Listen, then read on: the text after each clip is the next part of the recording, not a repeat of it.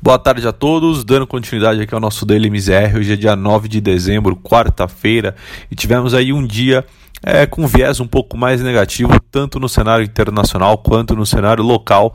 Né, lá fora, é, após ali algumas fortes semanas de alta do mercado acionário americano, os investidores começam a demonstrar um comportamento mais cauteloso nesta quarta-feira, é, tanto ali diante ao avanço do caso de coronavírus nos Estados Unidos e ali é, também em relação ao persistente impasse nas negociações do novo pacote de estímulos é, fiscais nos Estados Unidos, que fica ainda bastante atravancado em Washington. É, Naturalmente, com esse cenário um pouco mais negativo, o mercado acionário sofre ali uma correção. Né? A gente vê ali as três principais bolsas dos Estados Unidos fechando o dia em queda. Né? É, Nasdaq fechando o dia em baixa de 1,94, um recuo muito forte. Né? Quando a gente compara com as outras duas, Dow Jones ali fechou o dia em baixa de 0,35 e o S&P perdendo 0,39. É, no entanto, quando a gente vai para o continente europeu, a gente teve um dia de sessão bastante mista vindo na Europa, né, com Eurostox é, 600 fechando em, em alta de 0,32, com viés um pouco mais positivo vindo de lá. Lembrando que o Reino Unido começou recentemente a vacinação e a expectativa também né, que, a, que, que a zona do euro como um todo também deve, deva dar início logo nesse, né, nesse procedimento. Vindo um pouco para o Brasil, naturalmente com o cenário internacional um pouco mais conturbado e com os investidores no Brasil voltando é, a depositar ali uma preocupação em relação às contas públicas brasileiras, naturalmente o Ibovespa tem um dia ali, é, tem um pior dia fechando ali no terreno negativo no pregão desta quarta-feira. É, a bolsa aqui fechou em baixa de 0,70, cotada ali aos 113 mil pontos, né? É, chegou a ficar abaixo, inclusive, da, dessa marca durante alguns períodos do pregão. No entanto, é, essa queda se arrefeceu ali no final, né? E, e, reduzindo um pouco a perda da bolsa. O volume financeiro hoje foi de 21 bilhões, né? Um pouco acima da média diária de 2020, no entanto, ainda bem abaixo também da média diária de novembro.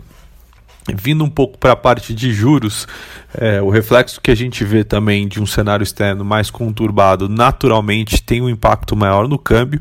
Né? Essa aversão ao risco ganha força nos mercados globais e levou ali, principalmente durante a tarde, é, que os investidores buscassem maior proteção e, naturalmente, o dólar é, é, sempre ali uma das principais opções nesse sentido.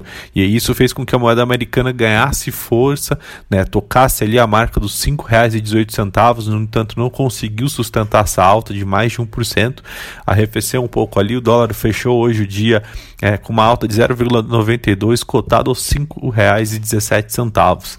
É, e aí o que a gente olha, principalmente nesse comportamento, é que foi um comportamento muito parecido com o observado em outros pares emergentes. Então, quando a gente olha outras divisas contra a moeda americana, por exemplo, o, dólar subia 0,51 em relação ao peso mexicano, avançava 1,11 em relação ao rublo russo. Então, realmente o cenário era um cenário de dólar mais forte contra o mundo, não só necessariamente contra o Brasil.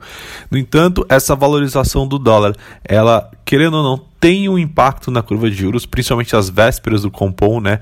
Lembrando que o Compom só divulgou ali, é, o, só deu sua declaração após o fechamento do mercado, e aí o que a gente observa é principalmente é esse câmbio contagiando muito mais os trechos intermediários e longos da curva de juros, né? Enquanto o trecho mais curto ainda tinha ali um viés de baixa predominando, que predominou desde o início do pregão, né? Aonde os agentes é, ainda seguiam muito divididos em relação à expectativa de inflação no horizonte, que seria relevante para a política monetária. E entrando um pouco disso, né, o Copom ele revisou as projeções de PCA tanto para 2020 quanto para 2021, né, levando a deste ano de para, para 4.3 ante a 3.1 e a do ano que vem também é de 3.1 para 3.4, ou seja, revisando ambas é, as expectativas por indicador para, para, para cima, né? ou seja, é, aumentando ali a expectativa de inflação para o período.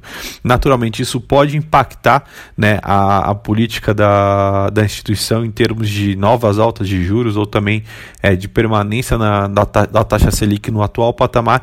Né? No entanto, isso a gente deve aguardar para observar é, como é que o, o Banco Central deve se comportar daqui para frente, principalmente como é que vai ser o relatório né, dessa, dessa reunião.